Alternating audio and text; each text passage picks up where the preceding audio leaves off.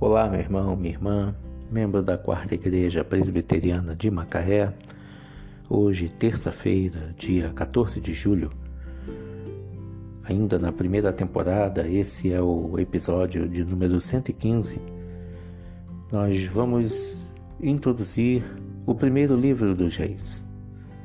As nossas mensagens doravante serão baseadas no primeiro livro dos Reis.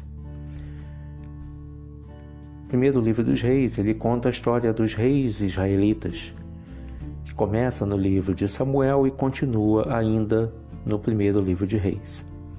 Esse livro pode ser dividido em três partes: o começo do reinado de Salomão em Israel e em Judá, e a morte do seu pai Davi.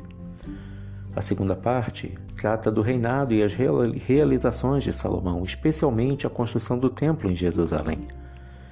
E a terceira parte trata da divisão da nação em dois reinos, o Reino do Norte e o Reino do Sul, e a sua história, a história dos reis que os governaram até a metade do século IX a.C. Nos dois livros dos reis, cada rei é julgado de acordo com a sua fidelidade a Deus o progresso da nação depende da fidelidade do seu rei, ao passo que a idolatria e a desobediência levam à desgraça. Os reis do Reino do Norte falharam todos nessa prova, enquanto que em Judá alguns reis falharam e outros não. No primeiro livro dos reis aparecem os profetas de Deus, homens corajosos que falavam em nome dele e que diziam ao povo que não adorasse a ídolos, nem desobedecesse a Deus. Especialmente notáveis são Elias e a história da sua discussão com os profetas de Baal.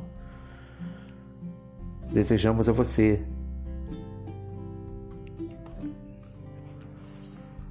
uma boa audiência e que Deus te abençoe.